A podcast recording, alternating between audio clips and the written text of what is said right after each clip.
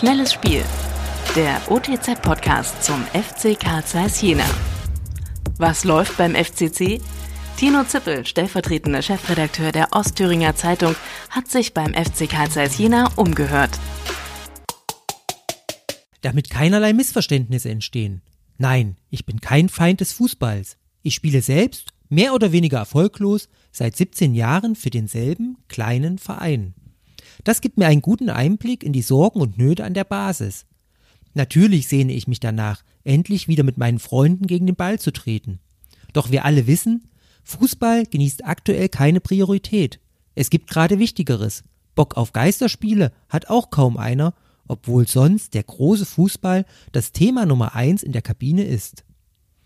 Diese Erkenntnis hat sich leider noch nicht bis in die Bundesliga herumgesprochen. Im Gegenteil, seit Wochen lassen die Verantwortlichen der deutschen Fußballliga keine Gelegenheit aus, Lobbyarbeit zu betreiben. Klar, der Fußball in den Profiligen hat in Deutschland eine wirtschaftliche Bedeutung erreicht. Enorme Fernsehgelder privilegieren ihn gegenüber anderen Sportarten. Das sichert die Chance auf Millioneneinnahmen, selbst wenn kein Zuschauer ins Stadion kommt. Und an dieses Geld will die Bundesliga heran koste es, was es wolle. Die Verantwortlichen merken offenbar gar nicht, wie sehr sie mit ihrem massiven Drängen das Image der Bundesliga schädigen. Millionen Menschen befinden sich in Kurzarbeit oder hüten ihre Kinder zu Hause, weil Kindergärten und Schulen geschlossen haben. Den Kindern muss man stets aufs Neue erklären, warum sie ihre Freunde über Wochen nicht sehen können.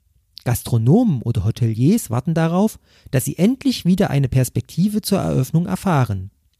In diesem Umfeld muten die Versuche der Bundesliga, den Spielbetrieb möglichst schon Anfang Mai wieder aufzunehmen, abenteuerlich an. Die DFL hat Experten beauftragt, ein Konzept zu erstellen. Über 40 Seiten sind nötig, um mit vielerlei Regeln den Spielbetrieb zu organisieren. Doch bei den Kernfragen baut das Konzept auf das Prinzip Hoffnung. Der Terminplan für das Meisterschaftsfinale wird sehr eng. Doch was passiert, wenn ein Corona-Fall in einer Mannschaft auftritt? Die DFL-Berater verweisen auf die lokalen Gesundheitsämter, deuten aber zugleich an, dass doch nur der betroffene Spieler in Quarantäne müsse. Alle anderen wären ja keine erstrangigen Kontaktpersonen. Doch die Realität ist eine andere. Fußball ist eine Kontaktsportart und es sollte gleiches Recht wie für alle gelten. Im Training kommen Fußballer ihren Mitspielern nahe, im Spiel den Gegnern. Deshalb kann es im Fall des Falles keine anderen Regelungen geben, als die normale Quarantäne zu verhängen. Alle Kontaktpersonen der zurückliegenden Tage müssten in Quarantäne. Nicht nur vom eigenen Team, sondern auch von den Gegnern. Ein Spielplan mit regulären Bedingungen und Chancengleichheit wäre so nicht aufrechtzuerhalten. Vorsorglich versucht die DFL schön Wetter zu machen, indem sie öffentlichen Einrichtungen Corona-Tests für 500.000 Euro spendiert. Auch der FC Karl Zeiss Jena soll mit 300.000 Euro aus einer Spende der Champions League Clubs profitieren. Das ehrt die Bundesligisten, aber wirklich ehrlich wäre nur eine Reform gewesen. Seit Jahren versuchen die Drittligisten unter das Dach der DFL zu kommen und höhere Fernsehgelder zu erhalten. Die finanziellen Unterschiede zwischen zweiter und dritter Liga sind nämlich viel zu groß. Ein gesunder Unterbau der beiden Bundesligen ist so nicht möglich. Aber zurück zu den Geisterspielen. Aus meiner Sicht braucht es ein Machtwort aus der Politik. Die Bundesliga sollte ihre Saison abbrechen, genau wie alle anderen Fußballligen in Deutschland. Es ist keine Zeit für Brot und Spiele. Andere Sportarten haben es mit vernünftigen Entscheidungen vorgemacht. Die neue Saison kann erst im Herbst starten. Anfangs werden schweren Herzens Geisterspiele notwendig sein.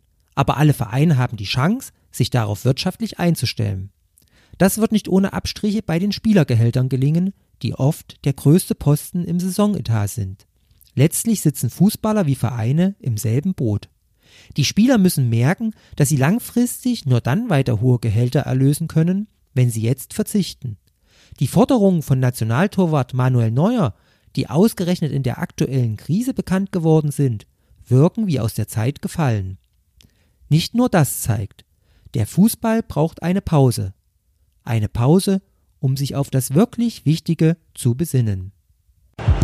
Noch mehr spannende Fakten rund um den FC Karl Zeiss Jena gibt es täglich unter www.otz.de